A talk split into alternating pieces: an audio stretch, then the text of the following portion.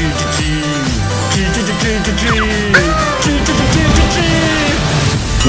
是粉红心机。各位网友，大家好，欢迎收看粉红心机的频道。今天要教大家的大陆网民用语就是“猫腻”，这可不是指喵星人腻在一起哦。原来在网络流行之前，正解是猫腻。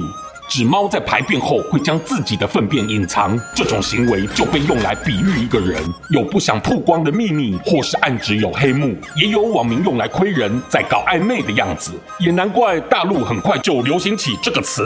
毕竟中共每天都在搞见不得人的臭事嘛。怎么用？我教你。生活运用一：医院有猫腻。有山东的民众去医院看病之后，结果钱没少花，药没少吃，却更严重。发现是自己要就诊的科别虽没错，但医生却不是该科的专任医师，而是被安排超范围来帮病患看诊的，甚至还真的不顾死活，敢给人乱开药，导致接二连三造成更多医疗事故。只是任凭受害民众举报，都似乎无效，因为连卫生局也官。官相护包庇医院，当医疗体系由上到下都搞猫腻，真的是在把人命当玩笑在对待啊！生活运用二。